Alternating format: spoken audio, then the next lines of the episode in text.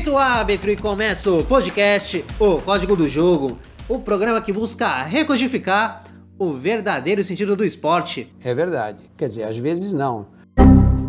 Aqui quem fala é Gustavo Neres, sou o apresentador deste programa e junto comigo na condução do Código do Jogo, nós temos o comentarista Guilherme Salvático. Salve Gustavo, um grande abraço para você, um abraço especial e virtual também para todos os nossos seguidores e vamos que vamos para mais um programa. Muito bem, hoje teremos o quadro A Pergunta que Não Quer Calar, que é muito simples. Um dos nossos comentaristas vai responder uma pergunta objetiva, rápida e direta. E quando você menos esperar, vai estar bem informado. E quando você perceber, o programa já vai ter acabado. E a pergunta de hoje é a seguinte, Sal. O Frank Lampard corre risco de queimar sua idolatria no Chelsea caso tome outra goleada no jogo da volta das oitavas de final da Liga dos Campeões ou ele é intocável para os torcedores? Eu não sei, meu. Olha, Gustavo, no caso do Lampard, independente de outra goleada ou não, ele tem motivos de sobra para ser criticado e também para ser elogiado logo no seu primeiro ano como técnico da equipe do Chelsea.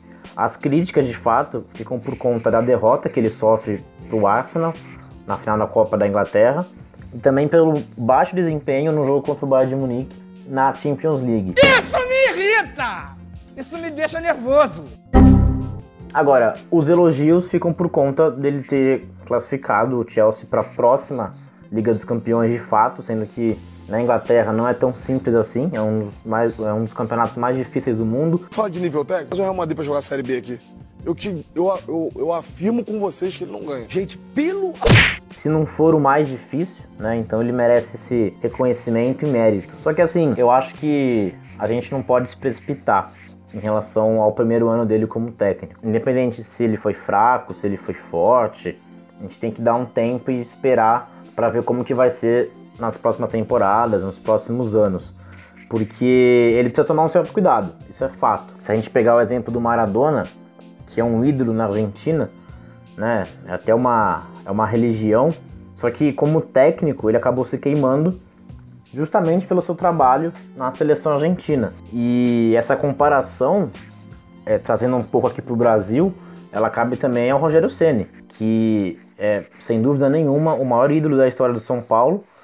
Ele só não se queimou mais ainda como técnico porque ele acabou saindo. Claro que nada paga o que ele fez como jogador. Mas se ele continuasse naquele barco, com certeza a moral dele ia, ia diminuir de fato. Então, para a gente concluir, o Lampard precisa tomar um certo cuidado, né? Porque até o Paulo Roberto Falcão, né, o grande Falcão, que também é um dos maiores ídolos da história do Internacional, não conseguiu assistir justamente por isso. Não conseguiu fazer um bom trabalho, a pressão de torcida, a pressão de mídia, de bastidores, aí acaba com que é melhor ele pular fora do barco, né, antes que ele é, deixe de ser lembrado como um dos maiores ídolos pelo que jogou dentro de campo. E respondendo a sua pergunta, ele não é intocável para os torcedores. É, uma hora a paciência acaba, a compreensão, tudo mais. No começo é muito fácil porque ah, ele é ídolo tal só que o primeiro deslize o pessoal já fica com um pé atrás, aí se tem mais um, ser algo é, humilhante, né? Então a situação, ela, toda situação tem um limite. Essa é a grande verdade. Porque mesmo que o, um treinador seja ídolo como jogador, jamais ele está imune às críticas e questionamentos se o trabalho dele não for bom, óbvio. Ele pode ser o Pelé, mas se o Pelé fizer um péssimo trabalho, ele deve ser criticado. É uma profissão que ele está ocupando, é uma nova função da vida dele, né? Mas, bom, a gente torce para que ele dê certo e que seja como grande Renato Gaúcho, Zidane, por exemplo, que são ídolos absolutos, sejam como técnicos ou como jogadores. Não são todos que conseguem, mas esses de fato conseguiram. E fica a expectativa, né?